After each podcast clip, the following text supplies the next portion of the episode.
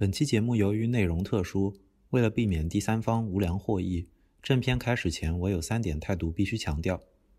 一、马保国教的是假拳，他正在用骗子身份赚钱；二、马保国导致了很多喜欢中国武术的人误入歧途，或者对中国武术产生误会，他才是武术的罪人；三、玩梗归玩梗，马保国并不是周星驰，你我谁都不欠他的电影票。听众朋友们好，欢迎各位收听这一期的翻转体育。那么，如果你最近的互联网生活还算丰富的话，实在是不太可能看不懂这个标题啊。我们要聊的事情就是跟最近在全网爆红起来的这个浑元形意太极掌门人马保国有关系的这么一次，算是一个讨论吧。有这期节目呢，也是我一个人聊不起来的，我请来了两位跟。也算是武术爱好者，也算是跟这个事情呢是就是有一定看法的这个朋两位朋友，一位是这个一位 B 站的 UP 主肖恩，一位是这个搏击行业的从业者 Logan。然后你们两位都自我介绍一下，从那个肖恩开始吧。呃，大家好，我是 B 站特制 UP 主肖恩，也是武术和格斗爱好者。大家好，我叫 Logan，是搏击行业的一个从业者，从研究生毕业开始就一直是在搏击行业工作，平时也是会练到一些武术、搏击这些运动。行，那我们今天聚在一起，就对吧？就是不说，就是直奔主题啊，单刀赴会啊，就是这是聊武术的一个话题啊，单刀赴会，单刀赴会，就是肖恩这个视频，对吧？我那天看到了，其实催生了我想录这期节目想法，就是说实话。就我作为一个哔哩哔哩的重度用户，我的客户端的首页在被马马保国霸屏了，大概已经霸屏了一周之后，推被推到了这个视频。这个视频呢是肖恩做的，就是为什么不希望马保国再火下去？那这个主题这个念头，当初在马保国火起来的时候，在我脑中就有过，但是我说实话，我没有想想好怎么把它成体系的说出来，或者是把它在。媒体上就是这样放出来。那肖恩这个视频我看了呢，我也挺同意其中的观点的。但是具体的这个拍视频的这个念头，还有对这个事情的看法呢，还是请肖恩自己来讲吧。嗯，其实就是我之前虽然是特摄 UP 主，但是经常也会涉及一些武术还有格斗内容。然后我的粉丝也知道，就是我嗯练过一点吧。然后马保国火起来之后，就一直有人问我啊，肖恩你对这个马保国怎么看啊什么的。有一段时间我私信全是这个，我想干脆谈一谈吧。嗯，你你其实要不还是跟大家稍微解释一下，就是你当时那个视频的这个流程，就是你是你是直接讲马保国呢，你好像还展开了一点，对吧？就是你好像是连起来的一个故事。对，因为第一个我是先说传统武术，再说搏击行业，再说马保国本人。传统武术的话，就是就是传统武术现在的现状吧，一个接一个的假大师是分不开的，从雷雷、严方，然后到。于昌华，包括马马保国这些人，不是说一个人就可以达到这些影响，但是一个接一个的假大师就足以改变人们的观念。特别是马保国这样一个突然登上流量顶峰的一个人，他绝对会让一批人相信马保国传统武术就是抖手、跺地板、闪电五连鞭、猴缩脖这些，然后跳的非跳的也不好看，然后上台之后被一拳 KO。所以说，这对传统武术的口碑是一种影响。第二个就是搏击行业，从之前一龙打药水，我们就能看出来，搏击行业的这些资本吧，不是已经。把这种想法付诸于实际了，就是想要赚钱不需要刻苦训练的运动员，只需要人气高的网红就可以。而马保国正好登上了一个流量顶峰啊，可以说是因为格斗或者因为武术火起来的人吧。我觉得他会加重这种趋势。到之后的话，想想所有的运动员不需要去刻苦训练，不需要去付出汗水呀或者什么的，然后只需要努力炒作自己，然后去打两场比赛就能赚很多钱，就能赢到很多人气、很多流量。这样的话，中国搏击怎么发展呢？没得发展了。到最后，马保国还会个人洗白。就像每一个在 B 站鬼畜火过的人，六小龄童啊，还有孙小川啊，这些人无一例外的把黑流量尽可能的洗白。因为一件事情，一旦他站到了娱乐的角度上，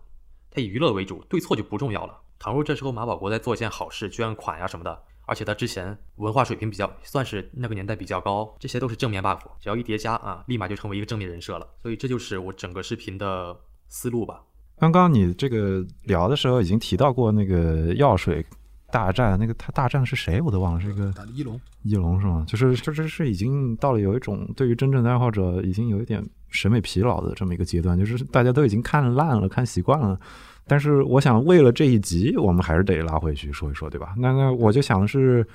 呃，logan，你要不从一七年开始，我们就是列一列，就是这个传统武术家想要上擂台，或者是传统武术家在到底能不能打这件事上遇到过的争议的这么一些事，把它列一下。最早传统武术有这种类似于骗人这种传统武术出来，第一个人其实是严方。当时我记得忘了哪个电视台的记者就采访他，然后说他那个他有很多视频在网上嘛，然后弟子碰他一下，有人又飞出去了，又怎么样？然后他让那个记者，也是一个很年轻和我们年纪差不多大的，当时一个小伙子，说你试一下，然后他就推那个记者，记者说我没有感觉到你的力，他说你没有练过太极，你才没有感觉到我的力。然后这个事情过去之后，其实那个时候太极包括传统武术这个事情并没有火起来，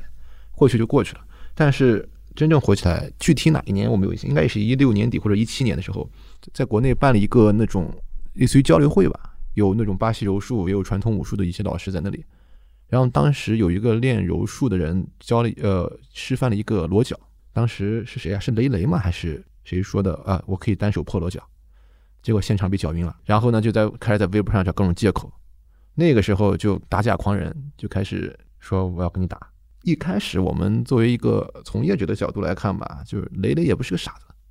就可能觉得说一说可能就算了。大家那那个时候你已经从业了吗？那个时候。对，一七年的话，我当时是在做跆拳道相关的一些东西。OK OK，继续。然后就他也不傻，你说你自己心里什么水平，你自己心里有数，对吧？但没想到真打了，而且被打的特别惨。基本上我记得好像十几秒、二十秒，这个视频最后在 YouTube 上都已经非常火了。然后雷雷之后就是同年又是马保国，这个闹的就更僵了，都要开始打了。最后现场物业过来说：“哎，你们这不能打，说没有报批流，没有经过报批流程啊，没有报备什么的。”最后公安都来了。当然，也有人说是马保国自己下面的弟子报了警，就是他儿子嘛。然后再就是丁浩、熊成成、于长华，然后熊成成正跟一个手给于长华打成那个样子。因为于长华的话，可能他的战斗力可能比雷雷或者说是马保国会强一些，因为年纪也不大，包括丁浩在内。但没想到输的是这么的惨，后面就已经变成大师打大师的这种感觉了。大家都发现了圈钱这条路子，因为你知道雷雷呃，包括丁浩打于长华的时候，好，丁浩和于长华。上擂台的时候，当时好像是全程出击的年终庆典吧，两个人好像也没少挣钱。然后后来磊磊打什么王之亮，包括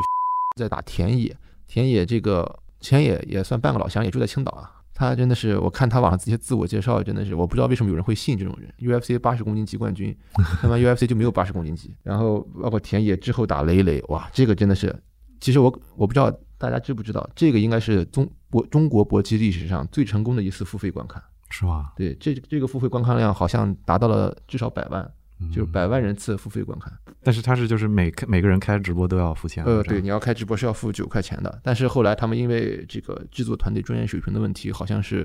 到那场比赛开打了之后，服务器出问题了，结果免费就可以进去看。然后我和我的我和我的朋友已经付过钱了，就等于花钱看了一场免费的比赛。当时我还记得花了九块九，三个人众筹，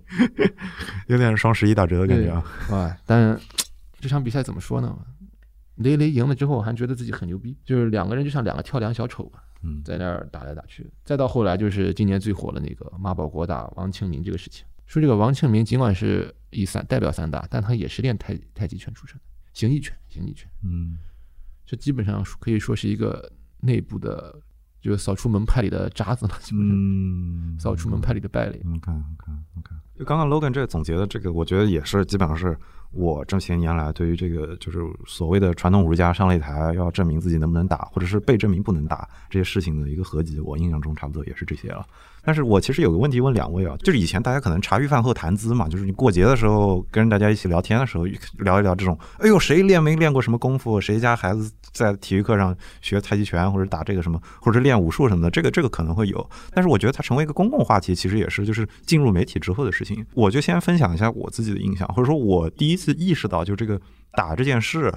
我不是那种从小的格斗迷，那我可能是在 CCTV 五有过那个武林大会之后，我才对就或者那一批赛事，武林风什么是不是也上过 CCTV？武林没有，但是出现在电视上赛事之后，我才对这个哦武术之间可以比这件事有概念。我说说在此之前，我的印象就是，要么你就来自于电影，就是霍元甲那个某中国武师打败了西洋跟东洋大力士，或者是武术家，或者是陈真作为精武英雄这种形象，就是他没有这种门派切磋的概念，但是或者你切磋是背后是一个就是。是大的，就是国家跟国家之间的切磋，它不是真的门派武术之间的切磋。所以我就是想问的是，传统武术在你们印象中是什么时候成为了一个公共性如此大的这么一个话题？就是它是一蹴而就的，还是说这中间是有一个过程？你们能想到一些具体的事情吗？我觉得就是那位知名打假人士蹦出来之后吧，包括雷雷之前的话，有一些类似的人，但是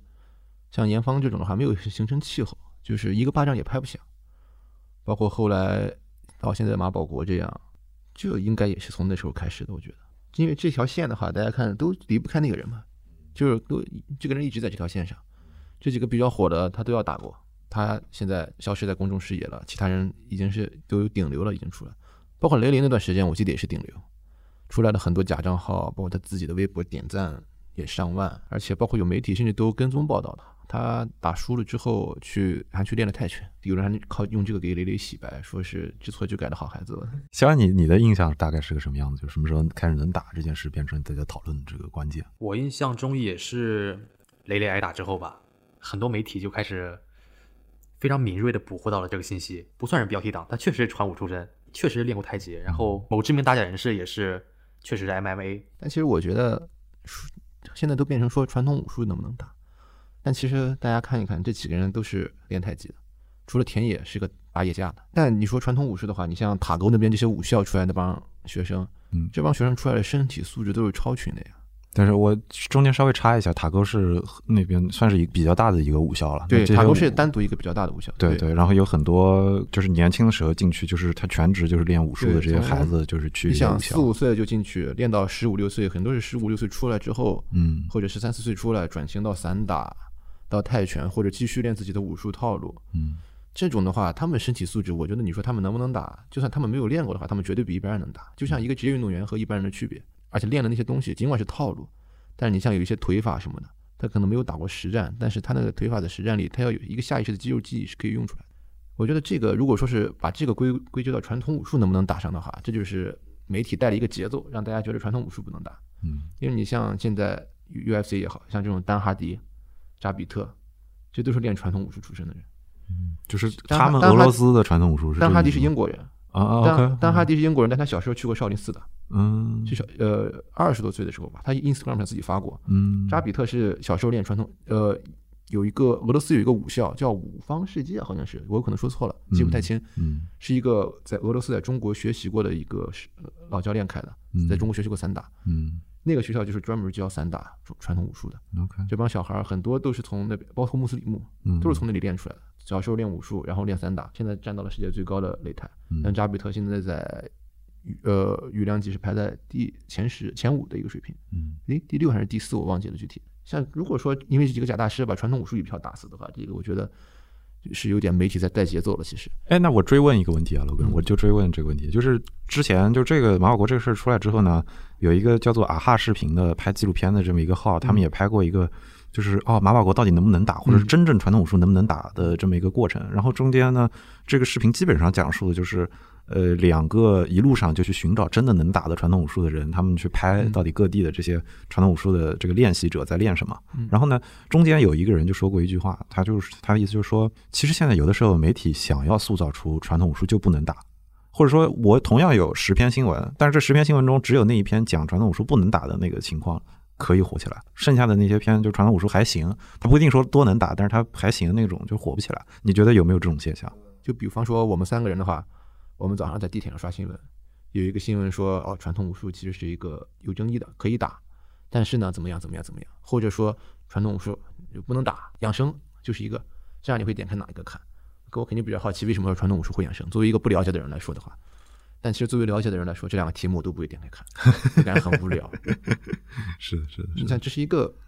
你想传统武术最早的武术套路出现的时候，它就是为了让大家养生来养生用的。而且你像到后面八十年代、七十年代左右开始慢慢出现散打这种击击类的项目，其实也是把武术套路里面的一些技战术、呃技术动作来变成了一个两人对抗性的、有这种技术切磋的一个实战性的项目。如果把太极这几个骗子变成这种归咎到传统武术里的话，是对传统武术的一个侮辱。包括你像太极的话，其实你看嘴炮。走路的时候那个嚣张的那一个动作，嗯，其实这是他的应该啊，movement coach 应该怎么说？就是运动教练，就是他的一个形体教练，移动的教练。对，他的那个教练叫 Idol Pocher，他那个人就是练武术出身的，他有很多这种身体力学上的这些原理都是根据武术里面得来的。嗯嗯，包括在他自己的个个人社交媒体上，经常会发一些跟传统武术相关的东西。嗯，其实你像嘴炮的那个走路的方法，很符合人体的一种运动规律在走路。他并不是说就是狂呀，就是包括今天我看肖恩的视频，我觉得有一点我很认同，有很多人学嘴炮那么狂的走路，但不知道嘴炮打的是什么级别。嗯，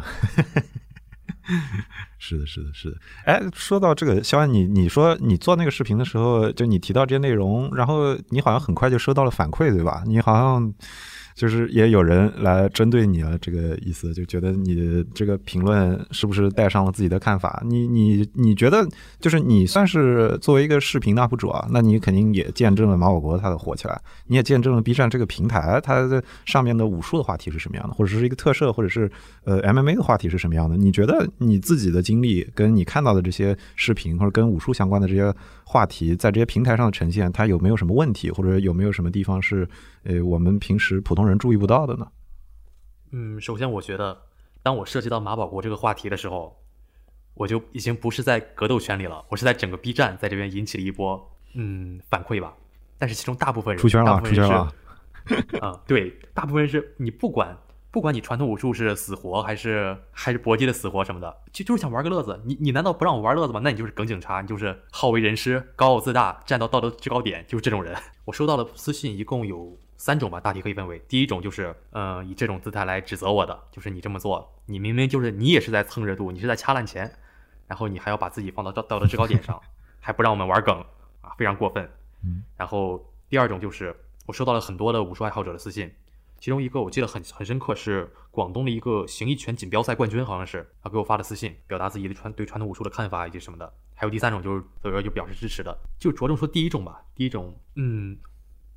没法交流，我只能说没法交流。就是你跟他说这对搏击很不好，这对武术很不好，他说关我屁事儿，我就想玩梗。我说我没不让你玩梗啊，而你做这个视频意思就是不让我们玩梗。我说我在评论区里面都说了，你们可以玩梗，只要不乱刷梗就行了。乱刷梗乱刷梗在哪个圈子里都不好啊。他就说正是，然后就正是因为你有你这种人，B 站梗警察牌越来越多啊，你这种人就是在在蹭热度，在啊你没资格指责指责别人什么的。然后我就玩不来那一套了，我是。对搏击、搏击武术还有特摄有点了解的，我对扣帽子，我对这些指责别人我不太了解，我不是职业选手，所以就不和他们聊了，就拉黑了。当然还有一小部分是真的是支持马保国的，这让我很感到很可怕。你有本事你也六十九岁上擂台啊！你看过马保国的书吗？你有什么资格指责他？你知道他有多辛苦吗？你知道他有多努力吗？他挨了这么多骂，赚点钱怎么样？这种人真的存在。我本来以为这种人。应该很少，但是我一天之内接到了至少十条这样的私信，然而我总共接到的私信也就是在五十条左右。那那是不是马保国的弟子给你发的呀？我觉得不至于，马保国的弟子也不可能从这些角度洗吧。马保国虽然和王庆民打的时候倒下很快，但是从他的步伐看出来他是受过专业训练的。我这句话我直接差点摔手机，真的。然后你和你尝试，我尝试去和他们谈搏击、武术什么的，但是但是发现他们根本就不关心，他们只抓住了你一个态度，就是你想阻止马保国火。好了，就这一个态度，各种帽子，各种给你塑造的见不得人的出发点，还有恶毒的初衷、恶毒的动机什么的，全都给你扣上了，就这样了。包括我在贴吧里，现在我看到还在被不少贴吧挂着，说现在的人怎么都这样。这么喜欢站道道德制高点，好了，我吐槽完了。不过你你有没有觉得，或者说你觉得 B 站这个平台在这个在你的视频，或者是你看到的这些鬼畜视频中，你觉得他们是扮演一个什么样的角色？或者说他们有没有地方是你认为可以做得更好的，或者是他们在这个行为中是有一些目的？你认为可能是 B 站有自己的考虑的？你作为一个 UP 主，然后也有在这个事情上，你你有什么这样的自己的看法呢？首先，我觉得就是我站在个人的观点说，B 站。对于马保国的这个处理方式，我觉得不太好。包括对之前鬼畜的有争议的人，一些单纯是在综艺节目上出丑的，那另说，那没有做成坏事。对马保国这样的人，就是安排在热搜第一个，安排在首页最显眼的 C 位，就是明明摆着想要官方去推他一样，给他塑造流量一样。我甚至不能确定 B 站是否已经给马保国发消息，想要请他入驻，非常明显的一个支持的态度。这是大环境吧？这算是 B 站的大环境。其次就是 B 站的受众。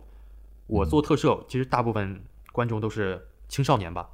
一般是十七岁左右居多。我觉得在这个年龄段的观众也是在 B 站中占很大比例的。大部分人是没有完全成熟的，比较容易受影响。比如说之前很火的就是无论谁犯了什么事儿，对，只要不是那种太严重的事情，都能在 B 站通过娱乐洗白。哎，我今天听了一个播客节目啊，他是这么认为，他认为马保国是个成功的商人。他说马保国在他被打倒的那个拳赛中也分到了线上直播的几万块钱，很早的时候就供小孩出国上学，或者是跑到国外去教拳，所以他是个成功的商人。你们俩对这种描绘马保国的方式有什么看法？我觉得马保国说是一个成功的商人，这个话我觉得没错，他确实是一个成功的商人。但是就是这个卖的东西是不是什么不是什么好东西？你想当时老外他们应该没有接触过很多关于中国的太极拳什么这样的东西，那是好像是我记得采访里说是零一还零二年吧，零二年的去教拳，他出去去英国教拳教人打太极，那时候老外也不懂这个东西，都觉得哦他教的就是对的。包括其实我之前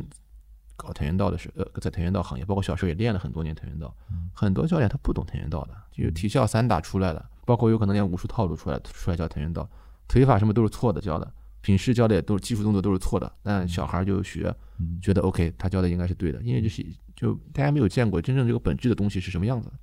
所以说他在英国的时候可能真的成功挣到一些钱，而且他这次打的话也是打那个王清明那位先生的话也应该是五十多岁了吧，当时打比赛的时候，他可能真的觉得自己会赢，就有点自不量力，然后出去打了这场比赛，没想到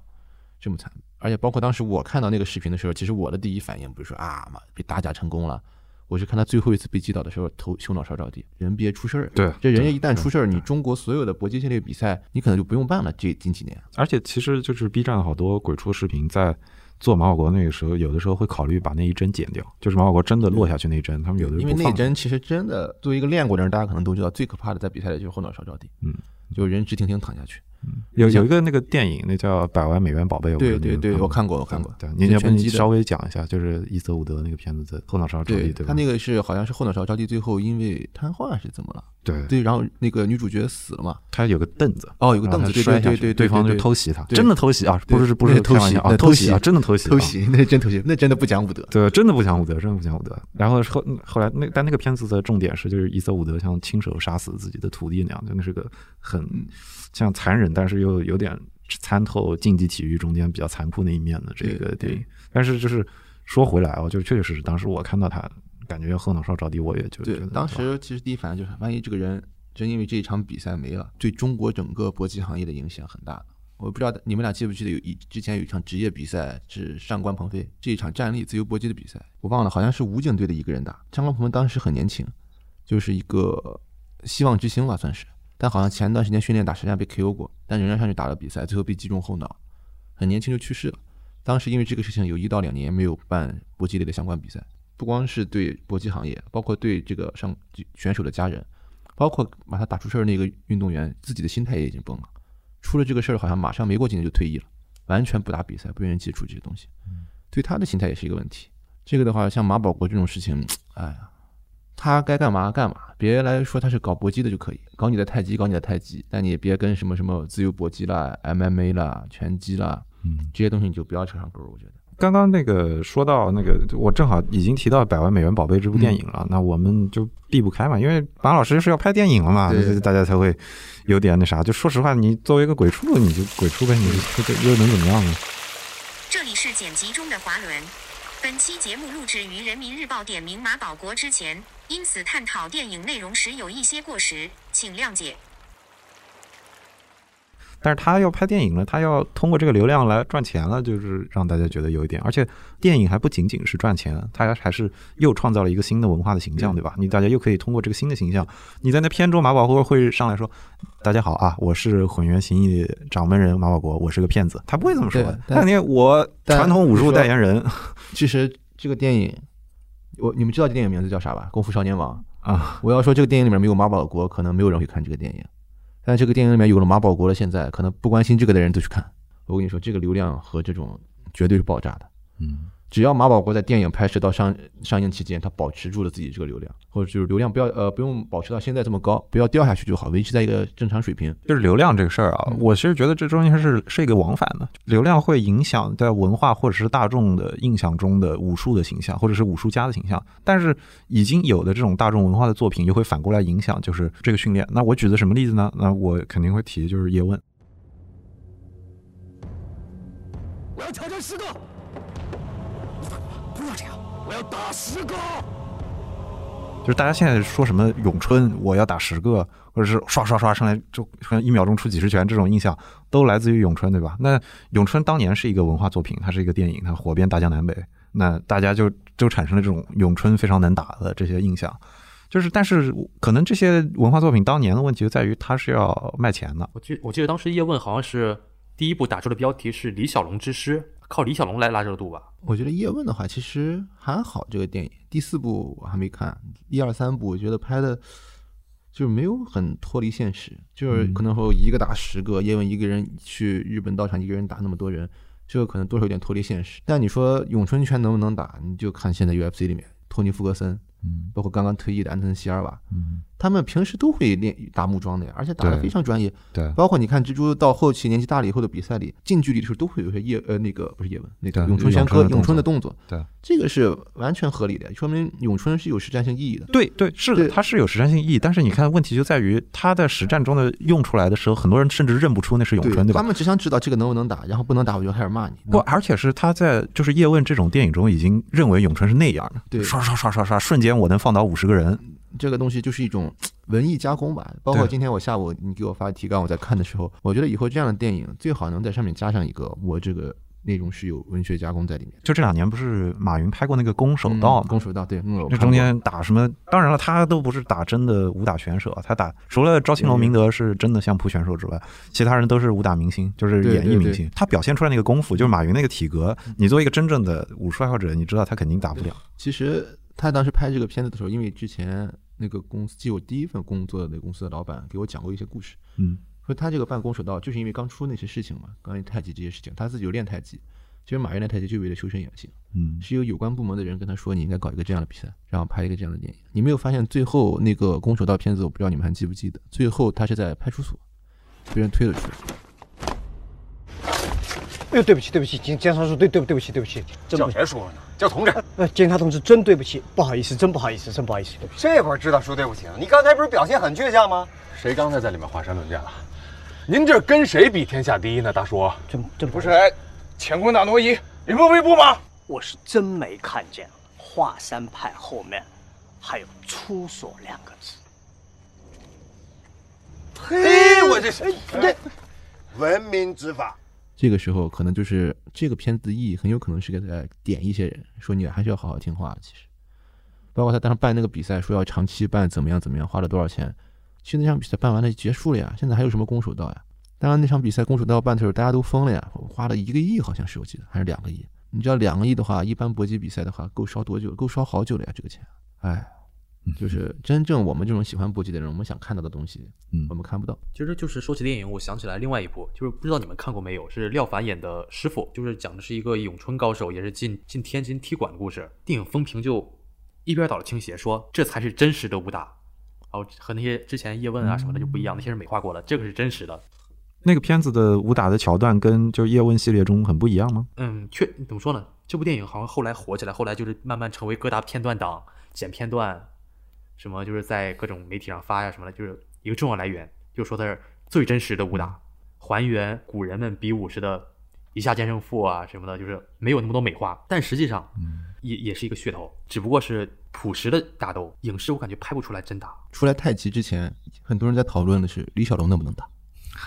对对之前贴吧里，包括各种论坛里都在说李小龙能不能打。这个史上最敏感的话题。包括有人也有人问吴京能不能打，甄子丹能不能打。但你像吴京是什刹海体校出来的，甄子丹也是，甄子丹的实战水平是不低的。原来我看过一个他实战训练打实战的视频，一般人的话，我觉得三四个人是肯定打不过他的，包括吴京在内。而且吴京当年在什刹海的话，也是好像他自己采访里说是学校一霸那种水平的人，在武术散打队里。这种你说那电影演员，他既然是武打明星出身，他肯定是有功底在那儿的。他又不是现在的那些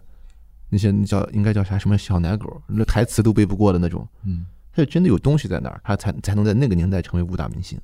包括你说成龙能不能打？成龙、洪金宝那一代年代的人，很多网民也是会把这个节奏，根据有一些带节奏的人的节奏，然后跟着越来越偏，越来越偏，然后带到一个很奇怪的地方。就李小龙这个争议，我记得最早是在贴吧吧，然后就是贴吧好像是 UFC、MMA 的贴吧，先先是一个叫什么什么龙迷，先是从他吹李小龙实力开始的，包括创造了很多网上知名的谣言啊，比如说一脚把人把一个多少磅重的胖子踢出多少米，我这具体数据记不清楚了，。对这个是当时有视频的嘛？当时网上有一个，对，当但是时他是在那个加州空手道大赛上做示范。我记得那个，但是他说了这个数据大约十五到二十米，先是因为他夸大实力，然后后来就有人尝试去纠正他这种观点，然后后来就成了黑，然后粉丝们看到黑了之后就更加有有些人极端就更加去想去吹李小龙，然后就是形成了一种两极分化，越来越分化，越来越分化。其实这些能写把人打出去十五二十米的人，我觉得百分之九十应该都没练过。因为之前我们练跆拳道的时候，有的时候打实战，一个不注意，一个前腿踹踹给人踹出去。当然跆拳道有人很很多人说不能打，但其实还是有点用的。其你你飞你一个人飞出去两三米，那视觉效果已经很冲击了，就跟那时候已经跟看武打片一样了，在现实生活中。你说十五二十米，那一拳超人啊！但是这个没办法，就是以前你就我们这一代，你说实在的，你已经你看到动动作片里面的五指已经是经过多年的五指的积累了。对，你想八十年代的人，他们看的那些动作，或者说都不是动作片，就是武侠片。那有的我们就不说特效了，我们就不说那特效让他飞来飞去，或者打出什么大招之类的什么，对吧？他他的那些五指那个年代，他们要求的是就好看，就是而且说一个综合格斗运动员刘文博，他是应该算是第一个成功转型拍电影的人嘛。他拍那个特警队也上院线了。他本来以为自己练过 MMA，是职业又是职业运动员，基本上顶级的职业运动员，说自己拍电影肯定没问题。但其实发现到了片场之后，武指给他纠正的动作和打职业打比赛完全不一样。你在电影里面拍的，只是为了在镜镜头面前好看，并不是为了说这个东西要有用，而且也不一定说有的动作是可以，我可以按照角度拍啊。摆拍呀，怎么样啊？这句话不是文博说的，这句话我说的。有一类，至少现在我觉得有一些电影，他们开始做的好一些，他们至少会融合进一些综合格斗这种技术。就是我还是举一个国外的例子吧，就是 YouTube 上面有一个频道叫做 Cynic Fights，直译过来就是格斗戏。他那个频道呢是两个人一起做，然后一个人是巴球术的黑带跟泰拳的黑带，然后一个人是以色列马甲术，我不知道他们是什么代位还是什么，反正就是很高级别什么。然后他们就专门找那些戏中间用到了，比如说，比如说摔跤啊，用到了柔道啊，用到了泰拳啊，对啊，就是他们那个是确实能找到一些现在你能感觉有一些影视作品确实能打出一些结合着镜头的转变，确实打出了一些东西，这个我觉得是有的。但是，那我当然刚刚是已经把综合格斗这个这个点点到了，就是我们马大师手中的这个 MMA 啊。MMA 啊，我当然有我自己的想法，但我想先听听你们两位是觉得这个 MMA 它和这个我们的传统功夫一定矛盾吗？但是我想请罗根来先说，因为你刚刚在说 Tony Ferguson 这些人的例子的时候，好像已经带到一些了。对，我觉得肯定是不矛盾。我不知道你们看不看抖音，有一个人叫歌舞员认识了拳击。陈老师是白猿通背拳的传人之一，知无不言的向我讲解了通背拳的技法和发力方式。这种松散的时候发力的时候瞬间就啥你，说这种，不是那个想发力而发力。我也向陈。老师介绍了拳击的对练，并带他进行了一些简单的条件实战。通美拳的发力其实与拳击的发力没有本质区别，近端带动远端甩鞭效应，但对关节活动度的要求更高，有些类似现代体能训练中的超等长收缩，有一定的牵张反射特点，也是为了更充分的利用人体本身筋骨的弹性，制造更长的工作距离。这个筋骨自然的回弹，并且由于是赤手训练，通背拳对末端结构硬度的要求更高。无论从力量、速度、硬度，都令我非常惊讶。确实很快。但是客观的说，由于通背拳与其他拳种一样，缺少老一代传统武术的对练，导致在进行一些互动训练时，预判和诱导的能力不足，很容易被判断出意图，也就无法具备很好的竞技能力。陈老师也坦言，现在的传统武术圈与老一代相比有很多的不足，不像你们拳击圈见了面是实战，很多传统武术的圈子见了面论资排辈。这个人养性格的，他对传统武术很有研究，包括张伟丽还有那个高瑞都去找他学习过。这个人高瑞是不是那个挥手那个？对对对对对。你想他那个挥手，他说肩肩是散的怎么样？其实他那些动作，你要比如说 MMA，我用在地面砸击里，包括拳击的时候，我用在出拳上，这个其实是很很有效的一种发力方式。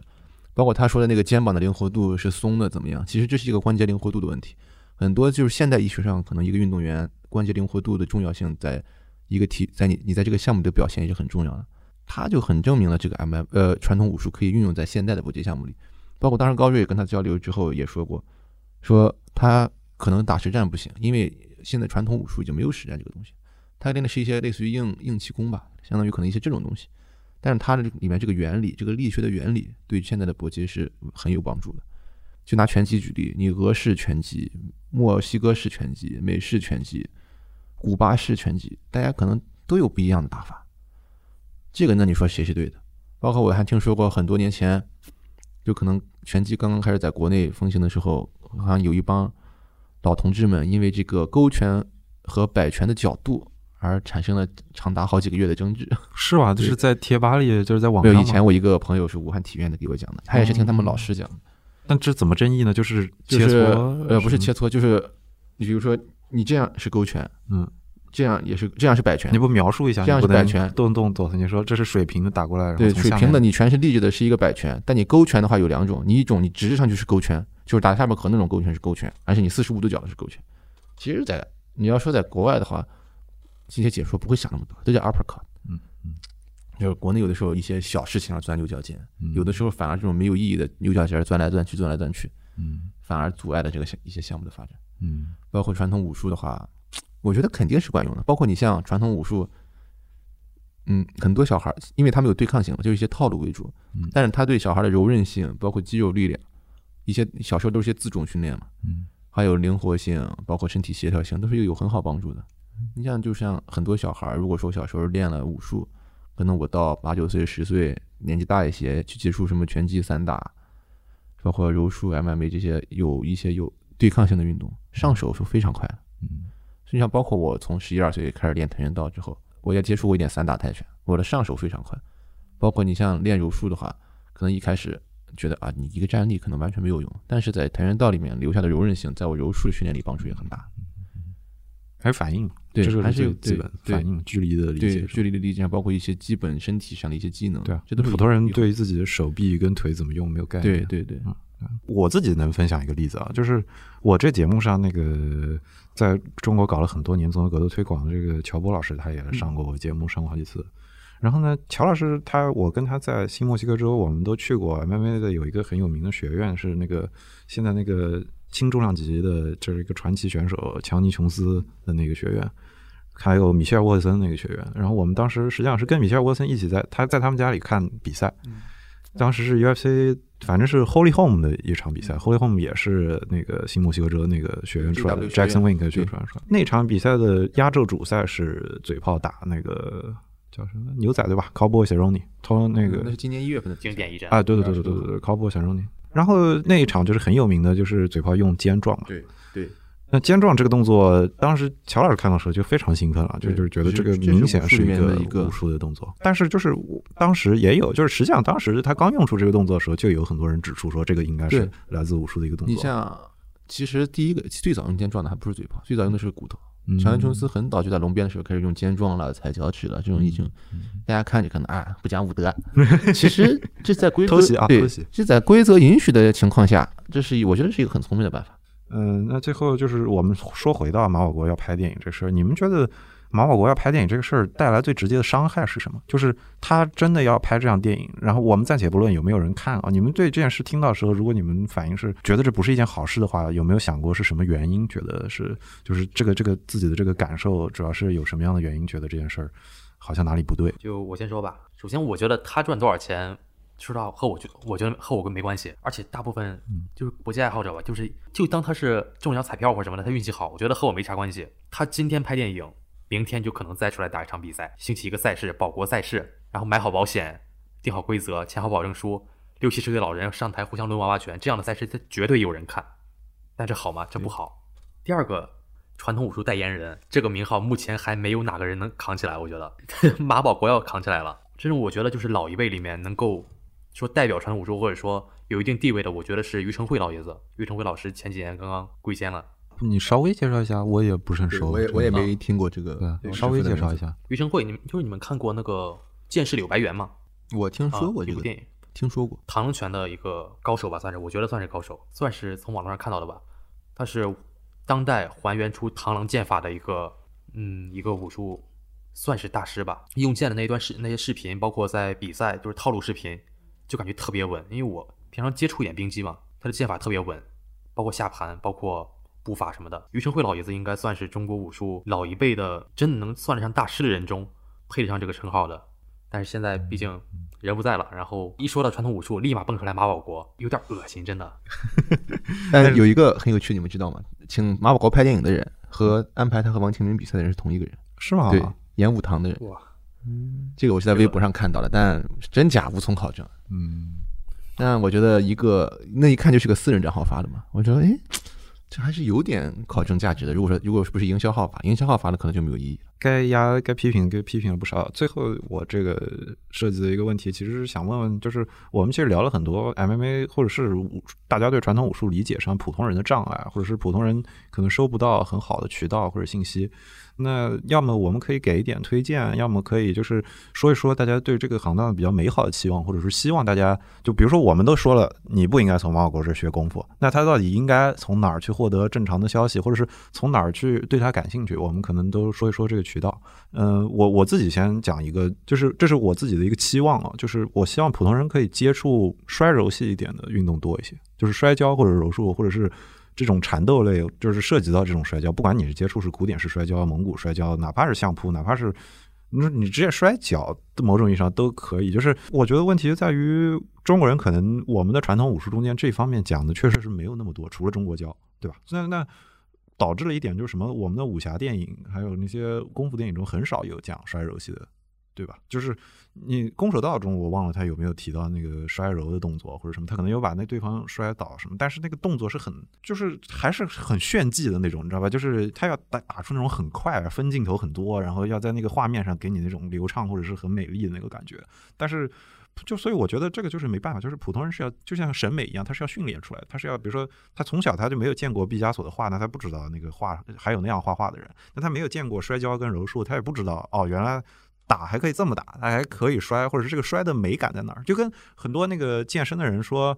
他他练举铁之后可以去看奥运会的举重比赛了。就是在此之前他看不懂举重比赛有啥好看，但是你自己举过铁之后，你就觉得举重比赛你真他妈牛逼，对吧？现在很多人只看表面嘛，看到摔柔这些啊，两个男人两个人抱在一起就没用啊，怎么怎么样？对，其实他就像是被一个练过摔跤的人摔一下，或者被练过一个柔术的人搅一下的话，他。可能就会对这个产生一种好奇，就是经验上不足。就是上我上次看那个很多，就是那我刚刚提到啊哈视频做那个找寻真大师的那个过程中呢，就我就老看到有的弹幕就说，哎呀，就是你一看他们又开始套路了，一定这个招式的展示一定是要对方配合的，就说明他肯定不行。就是一看到这个两个人就是师傅上来，然后徒弟配合一下，就觉得这招肯定是假的或者肯定是骗的。这个就是你我们都是大家都是练过一些相关的武术，你知道就是。不停的重复训练这个套路是很重要的。就是你如果就什么台下十年功这个概念，你如果这一招你没有练过成千成上百肯定不够。我觉得你练一百次的不够，肯定不够。你成千上万次，你才有可能对这个动作真正理解。对，只有在你遇到这种情况的时候，你才能下意识把这个动作做出来。一种下意，就像。你打比赛的时候，你的脑子里其实不光是想着怎么打对手，你要不光是一种方案，你要有好几种方案。对，但是就这个技术的运用能力是建立在它要重复这些套路之上。就你重复这些套路的时候，必须是一个重，必须是一个这种配合的过程。两个一定要有人跟你搭档。对，就像这个就对。做十字固，你要新学的一个新学的十字固，你要一上来别人不跟你配合，那做可能可能还要别人配合你，告诉你怎么把你动作做对。对。如果不配合，一开始不两个人不配合做的话，你这辈子可能做不出来一个标准的十字固。对对。是这么个道理，但是所以就就是在这这种普通人的这些发言中，你可以很容易看到，就是他们可能真的对于长，就是现在可能已经就二十一世纪的武术比赛或者是武术的体系的一些基本的概念，还是缺乏理解的。这这个是就是我觉得我希望大家去多接触的，那就是接触摔柔，我觉得是一个很好的底子，因为你们可能真的已经看什么甄子丹的电影啊，已经看过一些不少站立的动作了，但是腿法大家也听说过不少，拳法听说不少，但是摔柔呢，我说实话。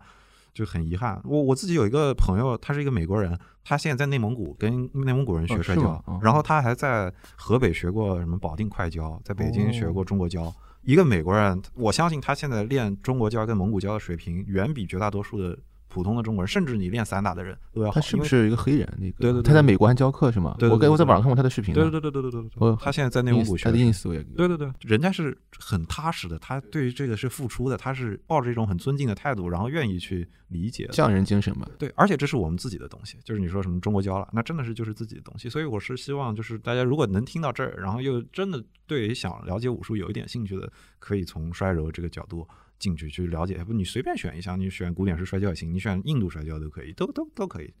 对，那那个 Logan 跟小安，你们俩，我看要不 Logan 你先来讲。除了你了解这运动本身之外，你看一些电影其实也比较好，因为刚刚说到马保国拍电影嘛。其实你自己看电影的话，你看一些跟这种搏击相关素材电影，像国外的勇士汤姆哈迪，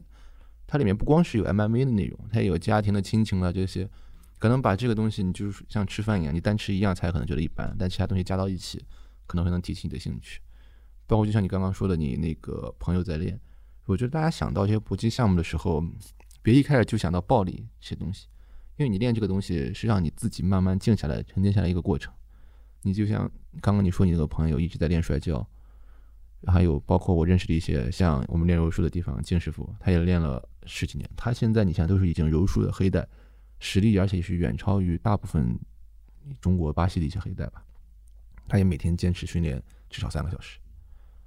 这是一种怎么说？这是一种匠人精神吧。就像你像在国内的话，我觉得在亚洲范围内，最对这个武呃就这个好武就上武的这个精神最好的应该是日本。日本的话，而且日本还有一个就是匠人精神，他们可能对这个东西来说，我不是为了这个东西我要赚钱怎么样，就是我要把这个东西我要学好它，我学好了之后才有资格把这去发扬光大。当然，现在在中国，因为中国的经济也是在快速发展，包括人的思想也会在发生很大变化。很多人都在想来快钱，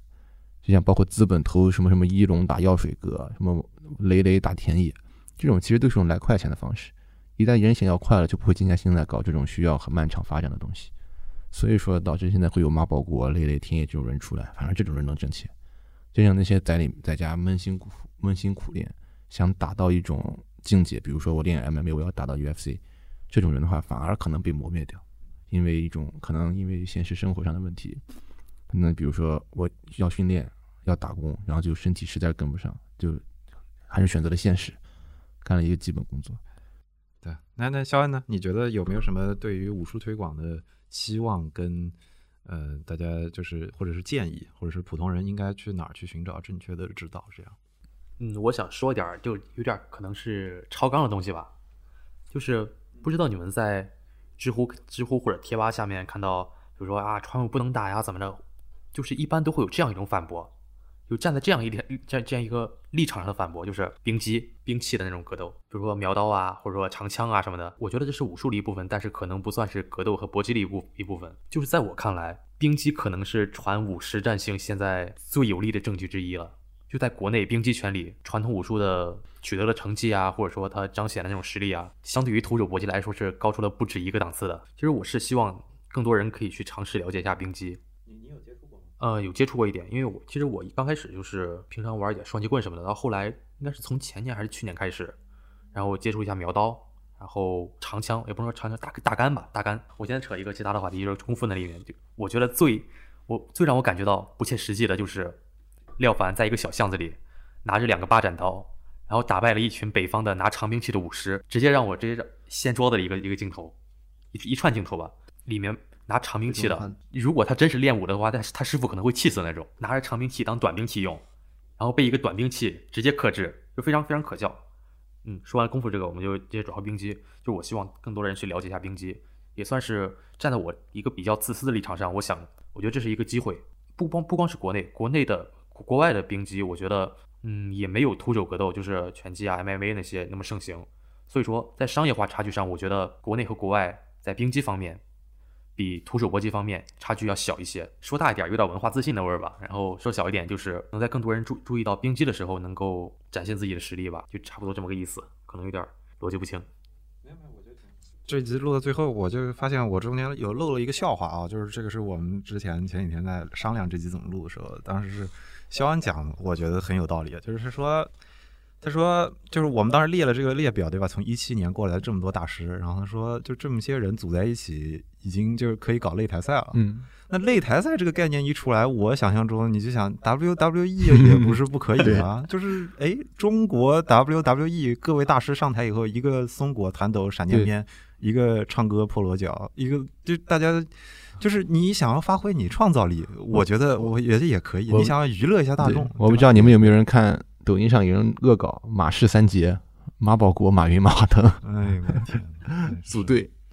对，真的是，这就是就是哎，就是就是看吧，就是反正我觉得大家就真的不要对这个电影